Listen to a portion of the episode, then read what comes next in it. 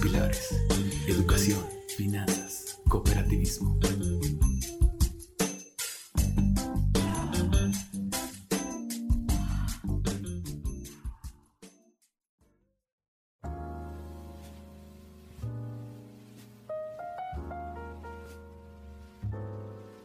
A pesar que la revolución industrial inicia en la segunda mitad del siglo XVIII, la sociedad de consumo tiene su génesis apenas en el siglo XX.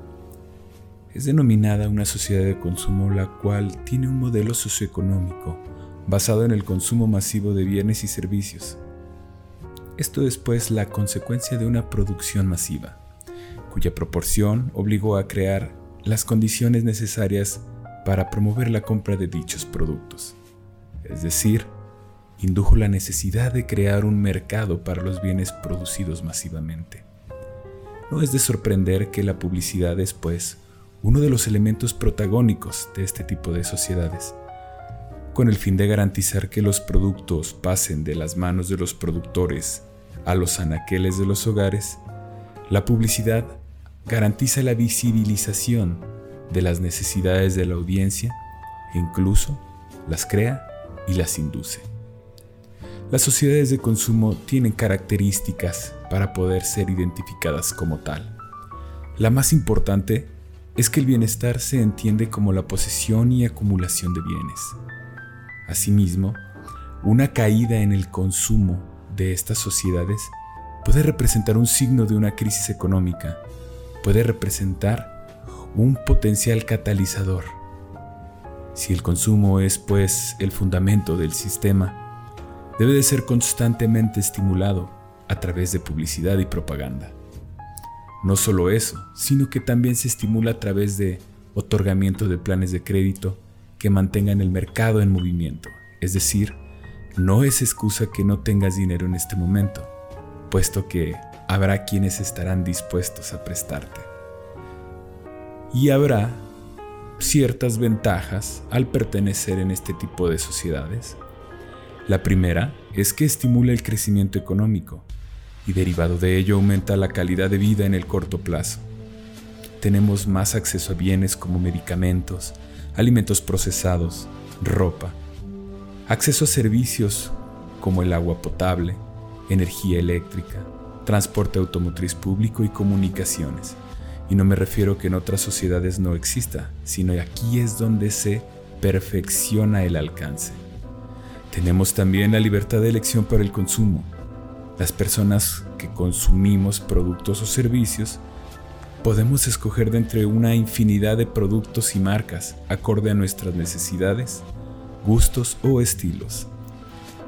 Las sociedades de consumo también presentan desventajas y este es el otro lado de la moneda puesto que tenemos muchísima producción, generamos contaminación ambiental.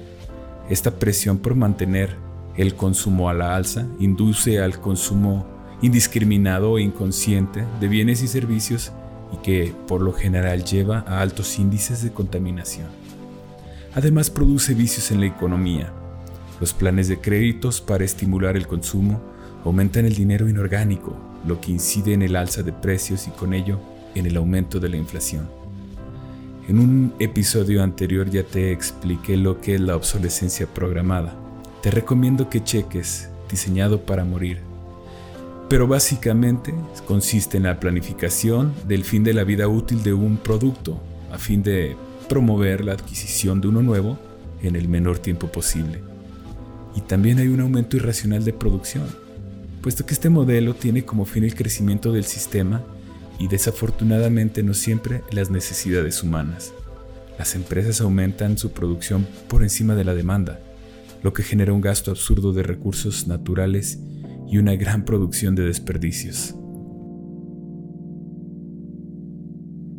La importancia de conocer el modelo socioeconómico en el cual estamos insertos nos ayudará muchísimo para poder potencializar las virtudes que tenemos como consumidores y disminuir los vicios que nos alejan de las finanzas sanas. Importante es saber que personas como nosotros insertos en dicho sistema nos denominamos consumidores. ¿Y qué es un consumidor? Bueno, Un consumidor necesita algo y siempre lo está buscando. Y es importante sabernos como personas que tenemos una serie de necesidades fisiológicas, de bienestar y psicológicas, las cuales pretendemos cubrir con un intercambio de dinero con un proveedor de productos o servicios. Así pues, si queremos entender cómo las personas podemos ser clasificadas como consumidores, debemos saber que tenemos ciertas características y esas características son las que las grandes empresas necesitan para poder ubicarnos en una tipología.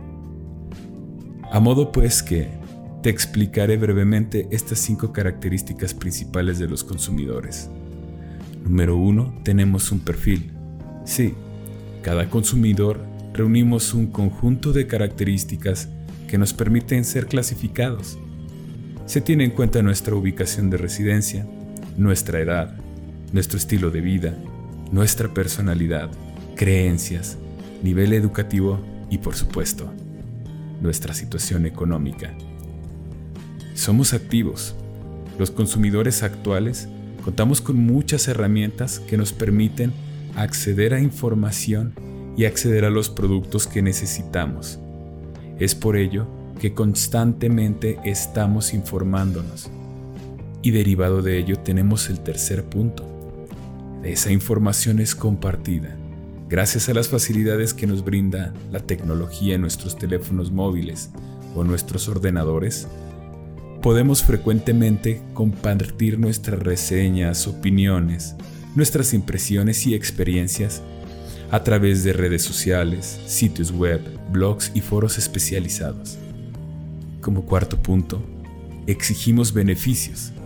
Somos cada vez más quienes demandamos calidad, rapidez en el proceso de compra, un buen servicio al cliente, garantías, tutoriales, contenido de valor y claridad en las características del servicio y también en los componentes que conforman nuestros productos. Como punto número 5, los consumidores podemos seguir o abandonar. Esa capacidad que nos otorga la flexibilidad de este sistema, podemos seguir a una marca que nos agrada, que nos atiende bien, que cumple con nuestras expectativas. Pero con esa misma facilidad podemos dejar de seguirla, incluso manifestar desagrado a la primer desilusión. Es importante conocer la tipología de consumo, puesto que somos personas que constantemente interactuamos con esta sociedad. De modo que las grandes empresas productoras y también las pequeñas deberían entender con quiénes van a estar interactuando, a modo que puedan perfeccionar el sistema al darnos productos que realmente podamos utilizar y queramos volver a comprar. Cuanta mayor información tenga una empresa de nosotros, más rentable será ese conocimiento, ya que esto ayudará a satisfacer nuestras exigencias y lograr la tan ansiada fidelidad de marca. Asimismo, permite una atención más personalizada en el proceso de compra a continuación, trataré de mencionar algunas características dentro de lo que el sitio web HubSpot maneja como 10 tipos de consumidores. Te nombraré tres, y si este podcast tiene a bien tener buena estadística, continuaremos con las siguientes 7. Dentro de los 10 tipos de consumidores tenemos el primero que es el consumidor impulsivo. El comportamiento del consumidor impulsivo es uno de los más comunes entre los consumidores. Compran lo que creen que les hará vivir mejor y siguen las tendencias, por lo que prestan atención a influencias externas. Siempre estarán disponibles para realizar una compra de último momento, puesto que no adquieren lo que necesitan, sino lo que les gusta. Experimentarán ansiedad antes de elegir un producto y después de haberlo adquirido, hasta experimentarán euforia. Finalmente, quizás les acomode alguna compra, quizás les incomode también, cuando realmente no lo necesitaban. Lo cierto es que son realmente influenciables. Si las empresas logran captar su atención, con alguna característica especial en un producto. Características del consumidor impulsivo.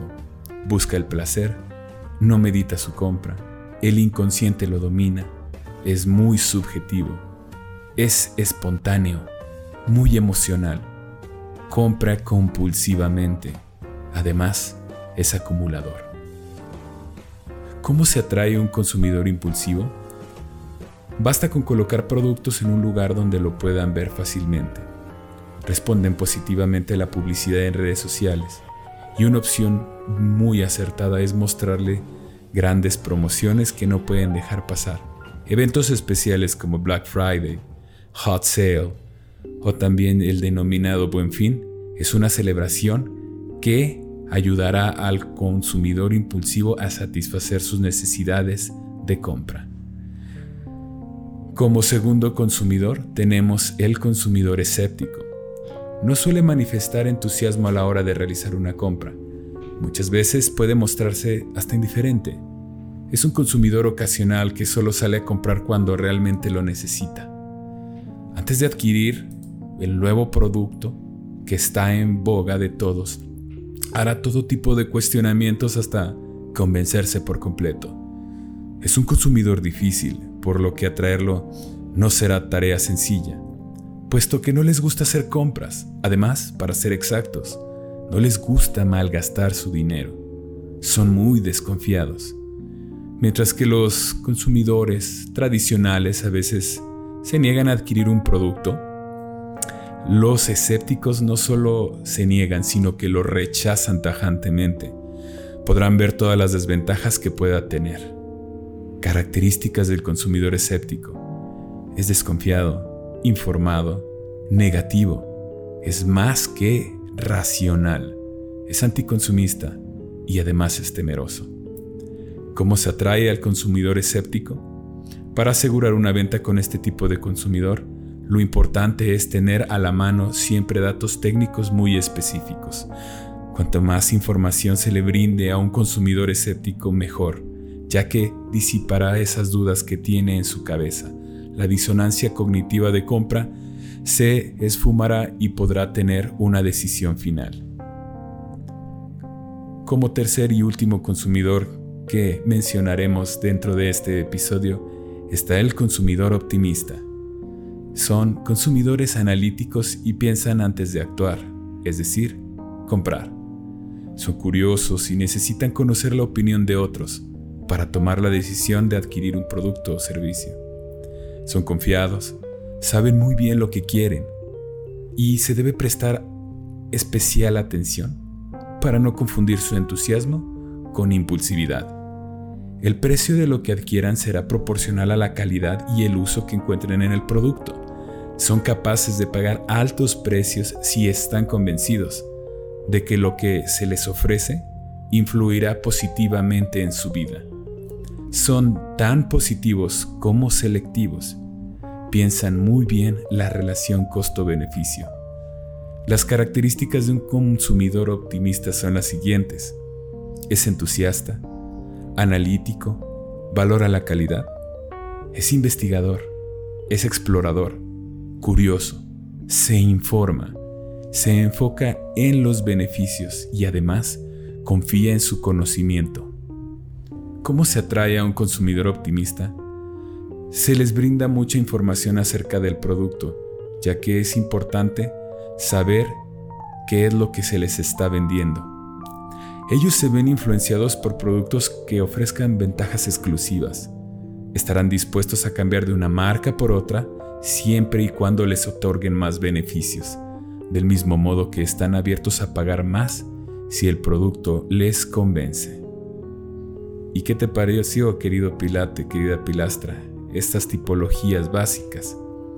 Siendo nosotros habitantes de una sociedad de consumo, deberíamos informarnos más acerca de cómo poder disminuir estos patrones que probablemente nos están llevando a la ruina y potencializar aquellos que nos están llevando hacia la libertad financiera. Yo te agradezco muchísimo que me hayas escuchado estos minutos. Estaremos en contacto permanente. Recuerda que nos puedes dar una estrellita dentro de este podcast en la plataforma de Spotify o en la que nos estés siguiendo. Por favor, haznos saber si te está gustando nuestro contenido. Mando un caluroso saludo a mis amigos de Servicios Financieros Cooperativistas Genera, quienes ofrecen el mejor rendimiento dentro de tu ahorro y dentro de tus inversiones a plazo fijo. Asimismo, mando un abrazo especial a todos mis amigos del Centro de Inversión Cooperativista Civitas Day, quienes celebran su séptimo aniversario. Enhorabuena por ellos. Y por último, no dejaré de mencionar que es gracias a ustedes quienes escuchan que estos esfuerzos están valiendo la pena. Gracias por siempre. Semper Fi.